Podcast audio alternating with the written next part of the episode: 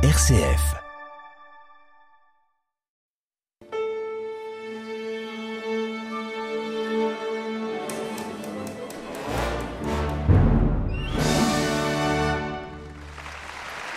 Bonsoir à toutes et à tous et bienvenue dans ce nouvel épisode d'Au cœur de l'ONL avec ce soir un invité d'exception. Il vient de signer une version d'anthologie de la troisième symphonie de Malheur à l'auditorium.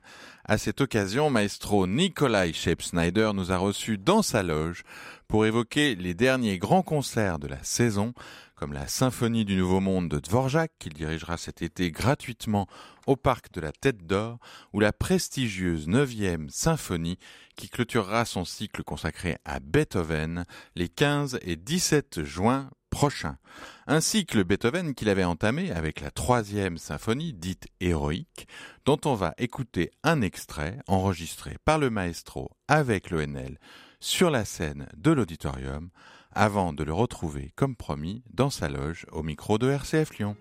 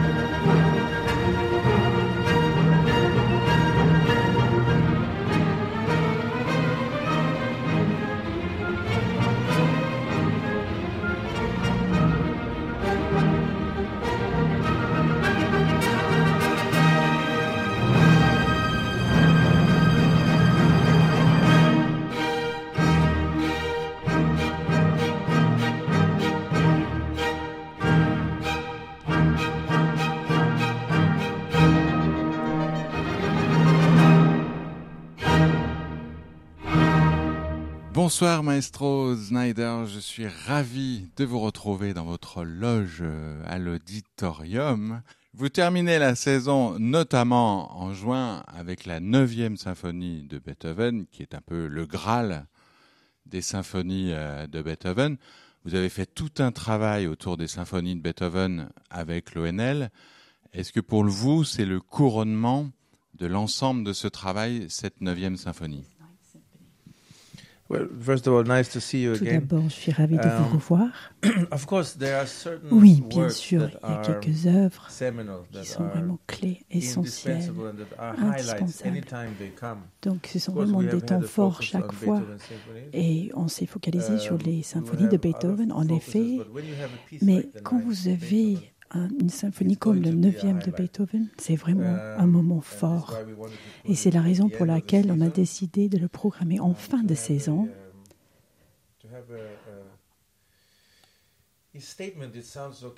C'est un peu calculateur de dire que c'est une manière de dire quelque chose de clair, mais c'est vraiment pour de faire un geste envers le public.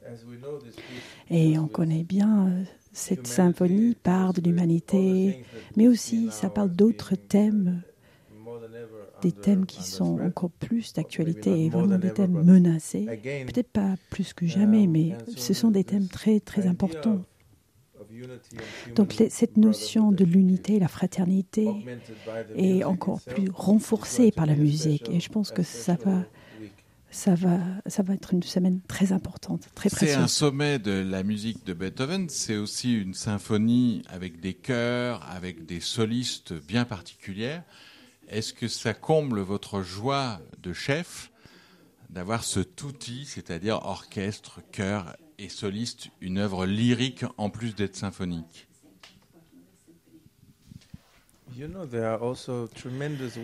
Il y a des œuvres extraordinaires, il y a juste un, une ou deux personnes, deux solistes, donc c'est pas forcément la quantité de musiciens sur scène, parce que ces grandes œuvres, ils ont chacune un impact très particulier, très singulier. Mais je dirais pas que cette symphonie est plus importante que d'autres. Par contre, sa singularité, bon, il y a des, symphonies qui n'ont pas d'impact. Il y a beaucoup de chœurs, enfin de gens sur scène, mais il y a d'autres œuvres qui ont plus d'impact. Et c'est le cas avec cette symphonie numéro 9. Ici, on voit Beethoven qui explore la symphonie jusqu'au bout. Il était vraiment euh, très novateur avec l'échelle de cette œuvre. Donc il arrive à la fin de, de l'évolution de son travail sur les symphonies à l'époque. Et ici, il nous montre qu'il n'y a pas d'issue. Il faut simplement ajouter la voix humaine à la symphonie. Et ça, c'est un moment très important, très précieux. Donc, quand on entend euh, la voix à ce moment-là, à la fin, c'est quelque chose de très précieux. C'est important d'un point de vue symbolique, ce qu'elle représente dans la musique, mais aussi le texte, tout ce que ça représente pour l'humanité. Mais en même temps, la manière dans laquelle la symphonie évolue, on arrive à un moment où on se rend compte qu'il n'y a qu'une seule euh, suite. Et là, on trouve une densité émotionnelle. Et c'est ça qui, qui donne autant d'importance à cette symphonie à ce moment-là, à la fin. Vous êtes le directeur musical ici à l'ONL, vous êtes un grand soliste de violon. On a le sentiment qu'il n'y a pas de difficulté pour vous, qu'il n'y a que l'amour de la musique qui s'exprime, que ce soit en solo ou que ce soit dans un monument comme cette neuvième symphonie. Vous ne connaissez pas le sentiment de difficulté? Alors, je vais vous dire un secret. Tout difficile, très difficile. L'art est de faire quoi que ce n'est pas difficile. On essaie, on essaie d'aborder le travail et notre travail pour la musique. Et notre objectif est de se débarrasser le plus possible des difficultés afin de pouvoir se focaliser sur l'essentiel dans la musique. S'il s'agit des instruments, il faut comprendre, maîtriser les défis, les complexités techniques afin de pouvoir, pareil, se focaliser sur la musique. Quand on est chef d'orchestre, quand on dirige, il faut absorber la musique pour que la musique fasse partie de votre corps, de votre être, afin de créer avec l'orchestre, créer dans le moment, dans le présent. Mais rien n'est simple. C'est vraiment du travail difficile. Si quelqu'un sourit, c'est vraiment à la fin de beaucoup de travail, beaucoup de sueur. Je ne doutais pas que vous travailliez beaucoup. Hein. C'est le, sentiment de bonheur et de, facilité euh, que vous véhiculez. Est-ce que cette, euh, cette neuvième symphonie est aussi une symphonie particulièrement humaniste pour vous? Est-ce qu'elle a un symbole fort, notamment en ce moment, du point de vue de l'humanisme? C'est le cas pour tout le monde, pas que moi. Je pense que c'est un appel à la fraternité, à la population entière. Et c'est vrai que le moment de l'interprétation, le moment du concert, là, ce qui est essentiel, c'est que tout le monde sur scène, tous les musiciens, incarnent toutes les émotions véhiculées par la musique. Si vous le ressentez, ce serait le même cas pour le public. Et quand je parle de sentir, c'est pas forcément sauter de joie, c'est pas un spectacle, non, c'est la notion d'habiter, être habité par l'émotion. Et c'est vraiment l'excitation, c'est la passion. Et si vous le vivez, si ça vibre à l'intérieur de vous sur scène, comme j'ai dit tout à l'heure, ce qui est difficile dans le travail de jouer sur scène, il faut rester vraiment très euh, composé au niveau du cerveau, mais avec le, cœur chaud. C'est pas l'inverse. C'est pas l'inverse. Il faut avoir le cœur qui est vraiment chaud. il faut rester capable de juger, analyser, voir ce qui se passe. Mais en même temps, il faut incarner l'émotion. Il faut que l'émotion habite votre corps. Il faut pas que ça devienne un exercice intellectuel. Il y a beaucoup d'exercices intellectuels euh, sur le chemin afin de mieux comprendre l'œuvre, mais à la fin du processus, c'est pas le cas. Au début, quand on entend la musique, on dit oh, comme j'adore cette musique, j'ai envie d'entendre plus. Mais à la fin du processus, quand elle est sur scène, pareil, il faut avoir la même sensation, le même, la même réaction. Est-ce que c'est aussi pour ça que vous dirigez par cœur, sans partition, pour garder un lien émotionnel, je dirais même presque charnel, avec les musiciens et le public. Ça favorise ça? Je pense que ce n'est pas une question du, public. Um, comment dire, ce n'est pas l'idée de, faire un impact ou d'impressionner le public. Non, il s'agit de me, me permettre de sentir la musique. Et ainsi, je vais pouvoir créer un lien avec le public parce que nous sommes tous en train d'écouter la même chose, vivre les mêmes émotions, les mêmes expériences. Donc c'est les sentiments partagés, une sorte de un partage ensemble. C'est notre travail. Nous avons des enregistrements extraordinaires déjà faits et vous pouvez avoir une chaîne IFI, un système euh, chez vous avec une qualité de son merveilleuse. Mais ce que vous ne pouvez pas remplacer est l'expérience d'écouter la musique en compagnie d'autres personnes. Et c'est la, raison pour laquelle les gens aiment bien aller au stade pour regarder un match, parce qu'on ressent en même temps l'émotion. On, on le voit beaucoup mieux à la maison à la télé, mais on n'a pas la même expérience. Et c'est pareil avec la musique. Donc c'est vrai, je préfère avoir ce, contact avec les musiciens, ce lien avec les musiciens. Donc, euh, dans la plupart du répertoire, c'est la manière dans laquelle j'étudie les œuvres, mais aussi si je travaille une ou deux fois l'œuvre par la suite, je n'ai pas forcément besoin de la partition. Donc c'est vraiment fait sans effort. Pour moi, c'est important d'avoir ce, lien, ce contact immédiat. Avant cette neuvième symphonie, vous étiez arrivé à l'ENL en jouant d'autres symphonies de Beethoven. C'est un long marathon. De quoi êtes-vous le plus satisfait aujourd'hui dans le travail avec l'ONL, dans ce répertoire? Est-ce que vous avez cherché un son particulier, un état d'esprit particulier? Comment vous relisez cette, cette, ce marathon Beethoven?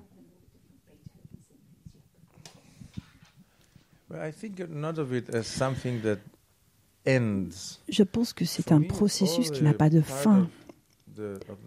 Je pense que chaque partie du chemin du voyage est différente. Maintenant, nous sommes avec la neuvième symphonie, peut-être vont retourner à la cinquième. Pour moi, c'est plutôt un rapport de vie, qui dure toute la vie avec cette musique. On revisite la musique. Et chaque fois qu'on revisite l'œuvre, on se rapproche un petit peu plus de ce que la musique cherche à exprimer. nous faisons de notre mieux, on partage avec le public et on essaie de, de réessayer. Donc, pour moi, c'est pas comme si c'est une fin, c'est un voyage avec une finalité. Je le, je le vois plutôt comme un processus en cours du, du, pro, du progrès. On cherche toujours à améliorer. On l'a déjà évoqué ensemble, tous les deux. Je suis convaincu que jamais on serait suffisamment à la hauteur de nos, de nos atteintes. Il faut, on ne peut, peut jamais être aussi bon qu'on cherche à être on fait de notre mieux. Ça ne veut pas dire que ce n'est pas satisfaisant d'écouter ce que vous faites quand vous cherchez à, transmettre la grandeur de la musique. Mais cette tentative d'améliorer à tout moment va jamais finir. Donc je suis heureuse d'être ici à la 9e symphonie et j'espère refaire la 9e symphonie de nouveau à l'avenir. Et est-ce que vous avez vu évoluer le son de l'orchestre euh, pendant ce temps d'une façon particulière? On est, nous évoluons tout le temps. C'est comme pour tout le monde, c'est la même uh, réponse. Chaque semaine, on essaie de construire, de continuer avec le travail que nous avons déjà fondé la semaine d'avant. Et chez Beethoven, il y a un langage très spécifique. Nous cherchons à comprendre ce langage. Nous cherchons à créer notre son ensemble en tant qu'orchestre. Et chaque orchestre apporte son propre son, sa propre tonalité, sonorité. Donc nous cherchons à s'adapter mais avec notre point de départ, pareil. Nous cherchons à s'adapter à des styles différents de musique. Donc il y a le style de Beethoven, de Strauss, de Mahler, de Ravel, chacun son style. Mais notre travail, notre responsabilité est d'essayer d'aller au cœur de la musique, de l'essence de la musique. Donc pour répondre à votre question, oui, oui, oui, ça évolue tout le temps même si nous ne faisons pas un effort euh, spécifique, ça change de toute façon. Ce n'est pas statique, ce n'est pas quelque chose qui ne change pas. Alors vous abordez effectivement différents styles euh, avec l'ONL et en cette fin de saison, deux monuments de 9e, Beethoven et Dvorak, la symphonie du Nouveau Monde. Cette fois, ce sera outdoor au parc de la Tête d'Or. Euh, en plein air, je vais le faire en, en français, pardon. Est-ce que c'est un challenge particulier et là aussi. C'est aussi pas français. Merci Nicolas. Est-ce que c'est un défi particulier? Merci de me reprendre. Je, vous reprendrai en français dans notre prochaine interview, Nicolas. Et alors, évidemment, d'un point de vue musical, mais aussi dans votre relation avec le public, parce que vous avez su, depuis l'après-Covid, nouer une véritable relation avec le public.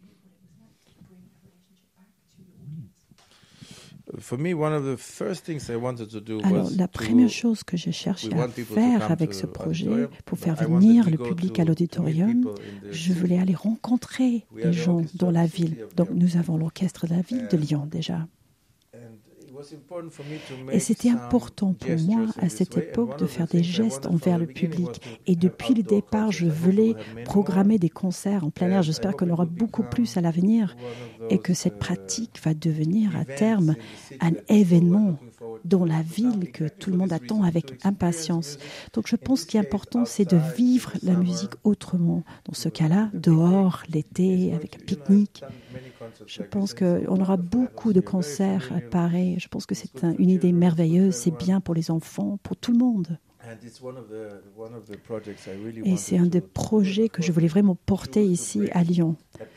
Je voulais programmer une œuvre qui va plaire à tout le monde, une œuvre connue bien sûr. Donc euh, j'attends avec patience cette soirée au Parc de la Tête d'Or. Eh ben, rendez-vous euh, au Parc de la Tête d'Or, Nicolas. Merci beaucoup pour cet entretien. On se retrouve le mois prochain pour parler de la saison prochaine. Merci, merci Luc.